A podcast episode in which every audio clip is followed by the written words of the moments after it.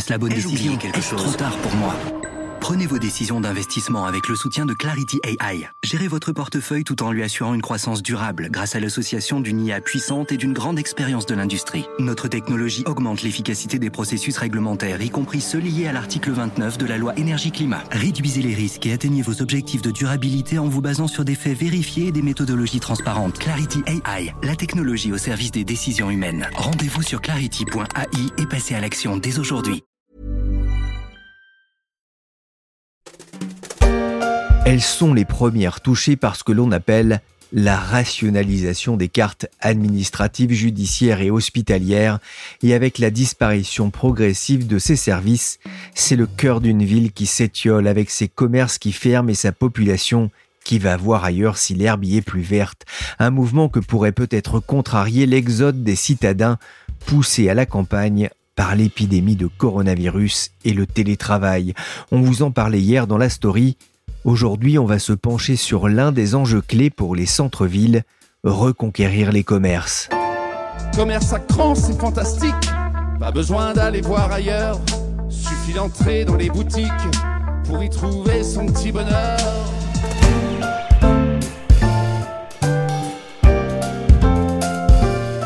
Je suis Pierrick Fay, vous écoutez La Story, le podcast d'actualité des échos.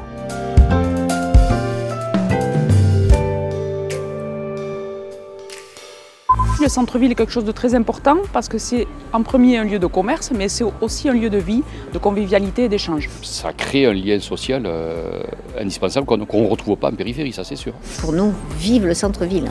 Oui, le seul bémol que je mettrais, ah. moi j'habite euh, là, dessus, donc euh, c'est pour se garer. Pas évident pour moi de trouver un appartement puisque je cherche un grand appart. Et il y a beaucoup de magasins qui ferment au centre-ville, ça c'est le problème. Ils habitent tous des villes moyennes et ils étaient interrogés dans le cadre d'un programme commandé en 2019 par le ministère des Territoires et Collectivités. Les villes moyennes concentrent 23% de la population française et 26% des emplois. Elles sont les principales victimes de ce qu'on appelle la rétractation des centres dont on vous a parlé dans la story. Le sujet est jugé suffisamment important pour que le gouvernement d'Édouard Philippe lance en 2018 le plan Action Cœur de Ville. Il est doté de 5 milliards d'euros sur 5 ans.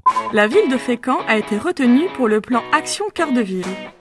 Seulement deux villes de Seine-Maritime ont été retenues parmi de nombreuses candidatures. Fécamp fait donc partie des 222 communes françaises retenues pour lutter contre la dévitalisation des centres. J'ai demandé à Marie-Agnès Poussier-Vinsbach, sa mère, ce qu'elle avait mis en place dans le cadre de ce programme Action Cœur de Ville. Plusieurs choses. La première, euh, nous avons investi pour la modernisation euh, du centre-ville. On a fait des très très gros euh, travaux de rénovation. Les premiers travaux avaient été faits il y a 40 ans, donc euh, ça avait vraiment besoin d'un bon coup de modernisation.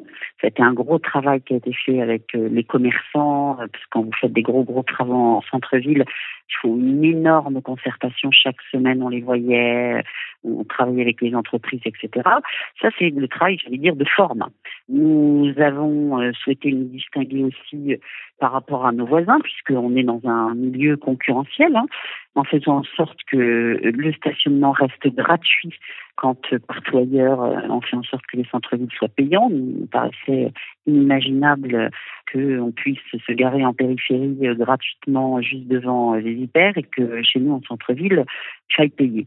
Donc euh, ça, c'était aussi quelque chose sur lequel on insistait. Et puis un travail de fond à plusieurs niveaux sur l'habitat, parce qu'on s'est rendu compte aussi que ces 20 dernières années, eh bien, euh, les centres-villes avaient été désertés par les habitants. Pour des raisons de facilité, euh, les propriétaires louaient les ensembles d'immeubles. Auparavant, les commerçants vivaient à l'étage. ils exerçaient au rez-de-chaussée et puis ils vivaient avec leur famille à l'étage. Aujourd'hui, ce n'est plus le cas, donc on s'est retrouvé avec des hauts qui servaient simplement de petites réserves.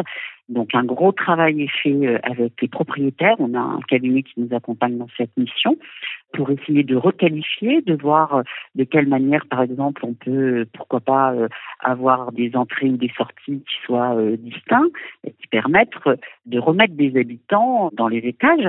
Et puis là aussi, ça a de la cohérence en termes de développement durable, puisque de façon certaine, nous savons qu'il faut éviter d'utiliser des mètres carrés de terres agricoles dont on n'aurait pas besoin Et donc, un gros, gros, gros boulot sur les friches est fait actuellement parce qu'on avait euh, beaucoup trop de bâtiments qui étaient fermés depuis des années et des années. On avait un ancien tribunal de commerce, par exemple, qui était fermé depuis au moins une quinzaine d'années, sans aucune affectation. Moi, là, je suis ravie. Euh, j'ai un investisseur euh, qui arrive et qui va faire six logements à l'intérieur. On est en plein cœur de ville.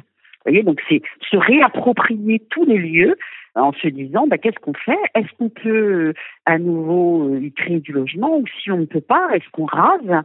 On va avoir une école d'infirmière là qui est en plein centre-ville que nous déménageons parce que le bâtiment euh, est vraiment très ancien, ne correspond plus aux attentes. Eh bien, ce bâtiment, lui est en béton, on ne pourra rien en faire, il sera rasé et à la place, nous allons faire un parc pour que euh, bah, les habitants puissent se l'approprier et avoir des lieux aussi de rencontre. Là-dessus, c'est un sujet aussi qui me tient très à cœur parce que notamment quand on parle souvent des anciens souvent ah, les jeunes, les jeunes, les jeunes, les jeunes. Les jeunes aujourd'hui, ils ont peu d'endroits où se retrouver. Moi, je suis pas euh, toute jeune, j'ai 50 ans. Quand j'étais ado, euh, il y avait des cafés. on allait au café après le lycée, après je sais pas quand. Enfin, c'était assez facile. Aujourd'hui, eh ben, il y a beaucoup, beaucoup, beaucoup moins de café qu'avant. Et puis quand vous n'avez pas d'argent, ben, vous n'avez pas au café. Et partout où les jeunes sont, en général, euh, les gens se plaignent, euh, ils font du bruit, mettent de la musique, une espèce de manque de tolérance aussi par rapport euh, aux uns et aux autres qui est criant. Donc il faut bien qu'on ait des lieux aussi à nous les élus en termes d'aménagement de nos espaces, eh bien d'imaginer des lieux où euh, les jeunes, euh, moins jeunes, puisque l'idéal c'est ça, c'est quand même que ces lieux soient intergénérationnels, mais où euh, tout le monde puisse se retrouver, que ce soit pas des lieux non plus qui soient cachés. J'ai fait un premier équipement qui est assez symbolique puisqu'il s'agit d'un skatepark je me suis un peu battue avec mes services parce que moi je souhaitais que ce soit en plein rond-point entre la plage et la ville. Et les services me disaient non, non, non. En gros, euh, un skatepark, on n'est pas là. Là, là c'est les investisseurs qui euh, en voudraient. Euh, il faudrait que vous mettiez là-bas, derrière le casino, un, genre un truc caché. Et moi, j'ai pu observer qu'en effet, un grand nombre de collègues avaient fait ça. Ils sont allés construire des skateparks, par exemple, bah, un peu en périphérie de ville ou euh, dans des endroits un peu délabrés, etc. Sauf que au bout de quelques semaines, il n'y a plus personne qui y va parce que les parents ne veulent pas que les enfants aillent là-bas. À partir du moment où c'est caché, ça devient euh, régulièrement mal fréquenté et plus personne n'y va. Nous, c'est, je vous dis, en plein rond-point, c'est l'un des endroits les plus visibles et là-bas, ça ne vit pas si euh, je vous invite à venir, je l'espère, à FECO, vous verrez, euh, il y a des jeunes tout le temps, tout le temps, tout le temps, et puis euh, il y a des parents qui sont là, qui s'assiedent sur les bancs, qui examinent, et on se dit, bah, c'est des endroits comme ça qu'il nous faut. Axe numéro 1, l'habitat. Le secteur de l'habitat occupe une place majeure dans le plan Action Cœur de Ville. Le plan prévoit des aides aux travaux de rénovation pour améliorer le logement. Créer, reconstruire et améliorer les performances énergétiques. Fécamp, c'est une ville touristique, c'est un atout euh, aussi pour euh, les centres-villes. Mais est-ce que vous êtes également confronté euh, à la fermeture des commerces justement dans le centre-ville, malgré cela? Eh bien oui, parce que nous, le centre-ville n'est pas sur le port. Donc en fait, sur le plan d'urbanisme, ce que l'on doit essayer de faire, eh bien, c'est de faire en sorte que le centre-ville ne se déporte pas totalement sur le port. Et donc, euh, voilà, on a certains outils, l'équipement dont je vous parlais tout de suite, il de cela. C'est-à-dire que quand euh, on encourage à remonter vers le centre-ville, eh bien, c'est une passerelle que l'on peut créer entre le, port aujourd'hui, euh, disiez, quand est devenu une ville touristique, le développement, il se fait presque tout seul. Là, évidemment, on a des circonstances un peu particulières cette année, mais autrement, ça se fait tout seul. Les magasins... Euh, quand ils ferment, il y en a aussitôt un autre qui ouvre, il n'y a pas de sujet. En centre-ville, c'est parfois plus compliqué. Alors, on a euh, d'autres solutions. Quand vous parlez de solutions de fond, on a euh, également des transformations qui doivent se faire. Auparavant, vous aviez 60 euh, mètres carrés, ça suffisait. Aujourd'hui, les enseignes, ce qu'elles souhaitent, ce sont des magasins qui fassent au moins 150-200 mètres carrés. Pourquoi? Parce qu'elles veulent exposer euh, euh, leurs marchandises qui euh, changent assez souvent, leurs collections, etc. Et nous, en centre-ville, on a peu ça. Ça veut dire qu'il faut être capable parfois de préempter, on va dire, et puis comme ça, vous pouvez, quand le voisin peut-être à un moment donné va vendre ou même faire des échanges, pour pouvoir répondre à la demande de ces fameux mètres carrés supplémentaires que vous n'avez pas parce que, eh bien, le commerce lui aussi évolue. Donc, euh, nous devons aussi avoir ce type de réflexion. C'est pas simplement euh, on va chercher des enseignes parce que c'est aussi un nouveau métier. Les élus aujourd'hui, auparavant, mes prédécesseurs, ils attendaient qu'on vienne à eux et euh, les agences de développement économique, quand vous étiez bien avec elles, éventuellement vous envoyiez des investisseurs. Aujourd'hui, c'est pas ça. Hein. Moi, j'organise des événements dans lesquels j'invite des investisseurs je leur fais visiter, mais je vous promets que c'est vraiment comme ça que ça se passe. Hein. On a loué un minibus et moi je me suis fait des tournées de la ville en montrant exactement tel projet, tel projet, tel projet, voilà ce qu'on va faire, voilà notre bâtiment, voilà quelle est l'histoire de notre ville. En gros, aujourd'hui, moi j'ai quand même l'impression d'être régulièrement VRP, quoi.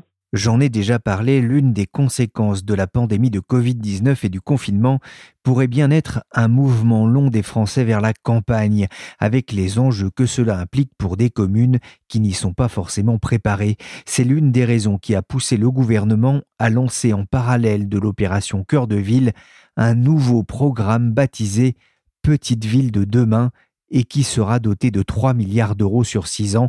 Il est à destination des communes de moins de 20 000 habitants. 1000 seront sélectionnés. Gageons que l'un des dossiers importants sera celui des commerces.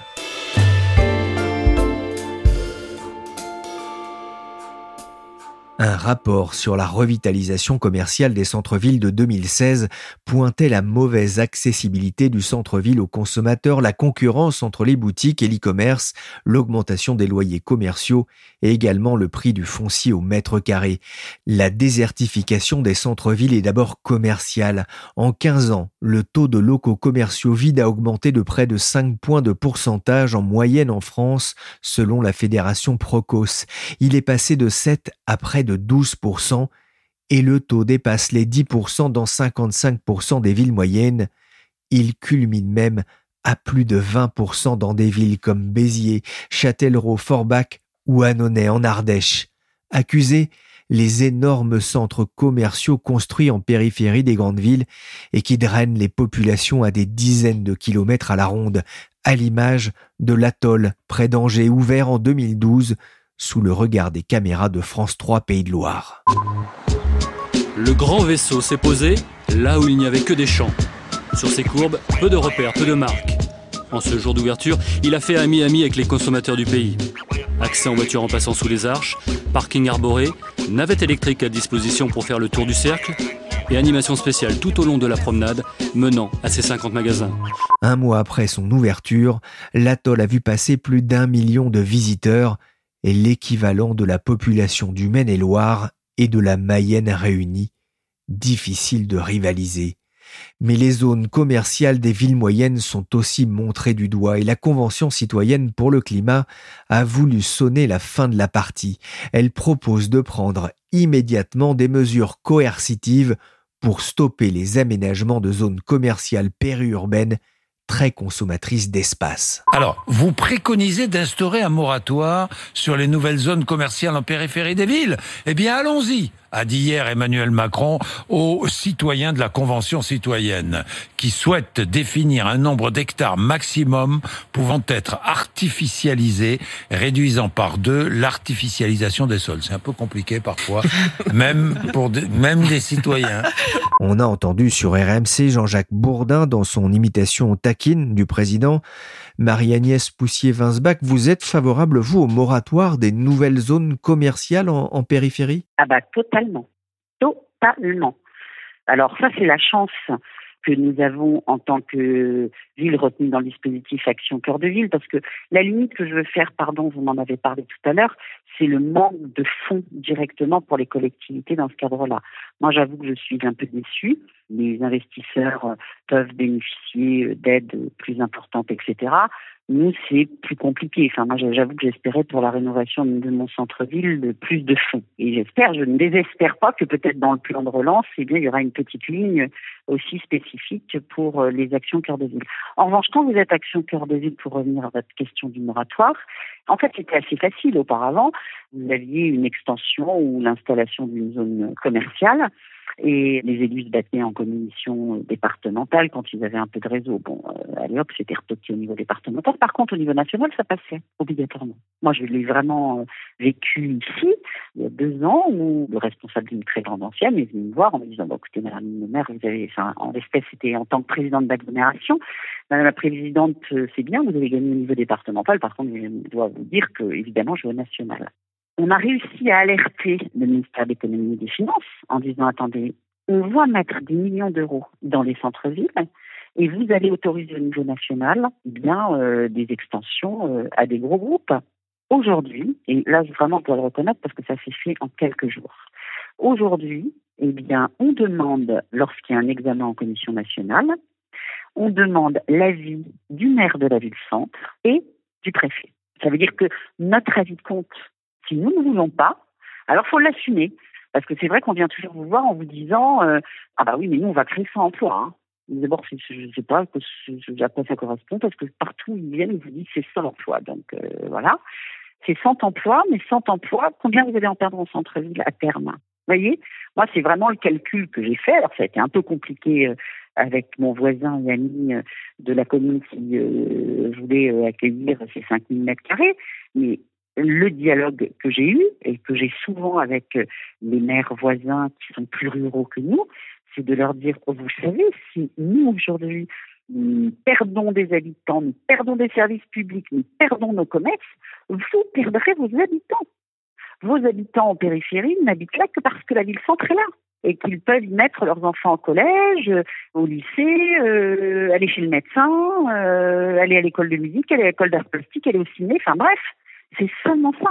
Le jour où tout ça est fermé, vous n'aurez plus aucun habitant. Soyez-en bien conscients. Et ça, j'ai l'impression que c'est un discours qui commence à peser. C'est aussi pour cette raison que vous êtes battu pour maintenir le cinéma en, centre-ville. Ça, c'était un premier pas pour maintenir l'attractivité et le dynamisme du centre. Bien sûr, et qu'on continue à se battre.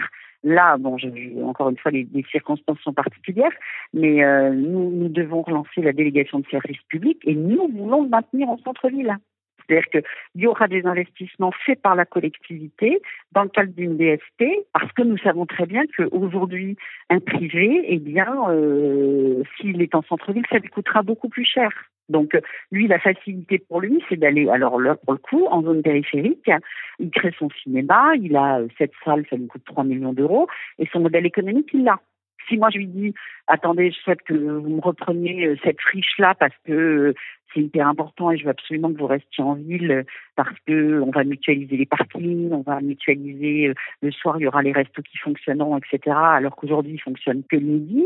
Eh bien, il faut que j'accepte l'idée que ça va coûter un peu de sous à la collectivité parce qu'autrement, lui, son modèle économique, il ne l'aura pas. Charlotte Ruggieri, je rappelle que vous êtes géographe, auteur de La France, géographie des territoires aux éditions Ellipse.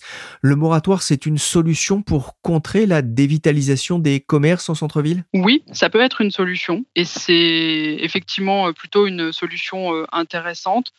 Pourquoi je pense que ça peut être une solution? Premièrement, parce qu'il y a des aides de l'État pour revitaliser les centres-villes, et c'est bien hein, que ces aides existent, qu'elles soient de l'État ou d'un autre acteur d'ailleurs. Hein parce que ça, ça permet de favoriser hein, euh, le retour, euh, enfin la réhabilitation de logements, la réhabilitation, euh, par exemple, d'espaces commerciaux, tout ça.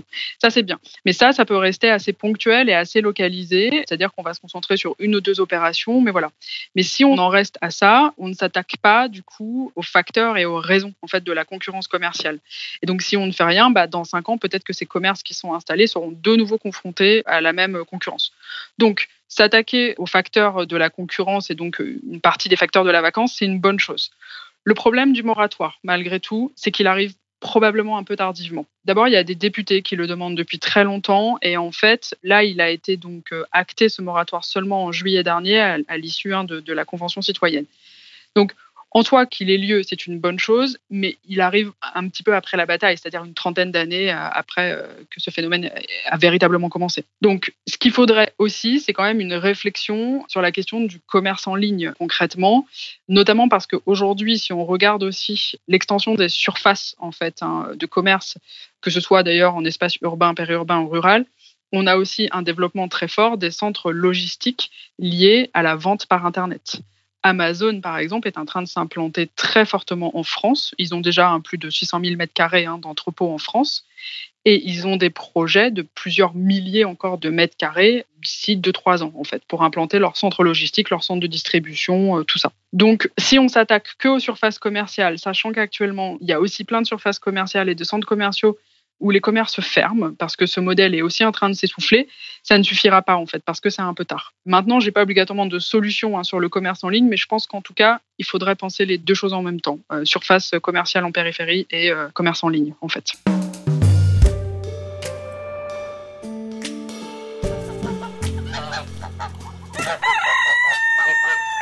Il y a quelques jours, je suis tombé sur le film Normandie nue avec François Cluzet. L'histoire porte plus sur le malaise paysan, mais on y voit aussi François-Xavier Maison en quête de sens. Il a quitté Paris avec femme et enfants pour vivre au grand air, mais il a développé une allergie à la campagne. Les paysans, c'est la plaie de la nature, on devrait leur interdire de vivre à la campagne. Je vous dis franchement, j'en ai assez de la Normandie.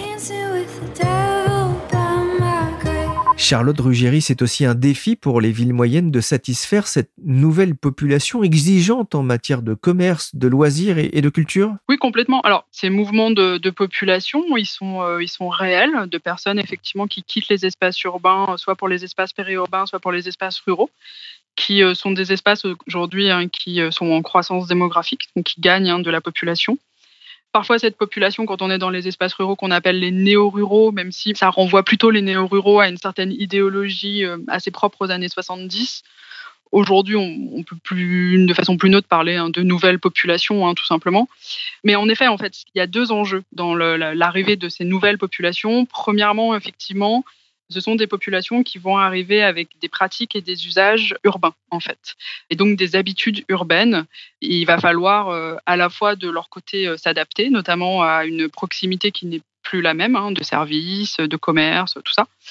Et effectivement, pour certaines communes, il y a de fait une recherche de essayer d'offrir euh, des activités, des services qui peuvent aussi euh, plaire à cette nouvelle population qui de fait hein, devient aussi des électeurs et des électrices hein, derrière.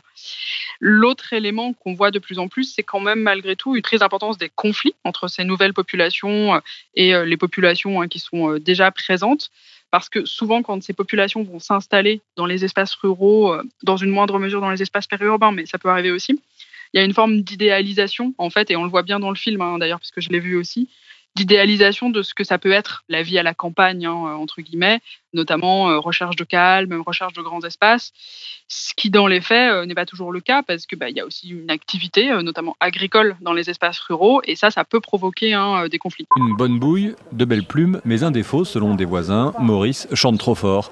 Et voici début juin sa propriétaire devant le tribunal pour trouble anormal de voisinage. Un couple de retraités qui possède juste à côté de son jardin une maison de vacances ne supporte plus les cocoricots matinaux de Maurice. On a vu passer plusieurs anecdotes comme ça hein, récemment euh, dans la presse, par exemple des chants de coq qui gênaient hein, euh, des nouvelles personnes, euh, le son des cloches des églises, par exemple, et plusieurs affaires sont allées aux tribunaux. Et il y a même donc un projet de loi qui a été déposé en janvier dernier d'un député, il me semble de la République en marche, j'ai plus son nom en tête, mais il faudrait regarder, pour protéger justement le patrimoine sensoriel des espaces ruraux, et enfin ce que lui il appelle les campagnes, mais plus généralement des espaces ruraux. Donc par exemple, euh, tous ces bruits de l'espace rural euh, qui ne devraient pas générer des conflits, tout simplement. Maurice Lecoq est mort cet été, il a fini de chanter, mais sa propriétaire a heureusement ou malheureusement retrouvé Maurice II. Après Rocky 4 et Rambo 3. Maintenant ça va chier. Merci Charlotte Ruggieri, professeure de géographie, chercheuse associée à l'université Gustave Eiffel. Et merci Marie-Agnès Poussier-Vinsbach, maire de Fécamp, pour cet aperçu du travail d'un maire en ville moyenne. Merci au Forum de l'économie positive pour la mise en contact. La story s'est terminée pour aujourd'hui. L'émission a été réalisée par Willy Gann, chargé de production et d'édition Michel Varnet. Vous pouvez nous suivre sur les plateformes de téléchargement et de streaming de podcasts. N'hésitez pas à vous abonner et à partager vos émissions préférées. Pour l'information en temps réel, rendez-vous sur leséchos.fr.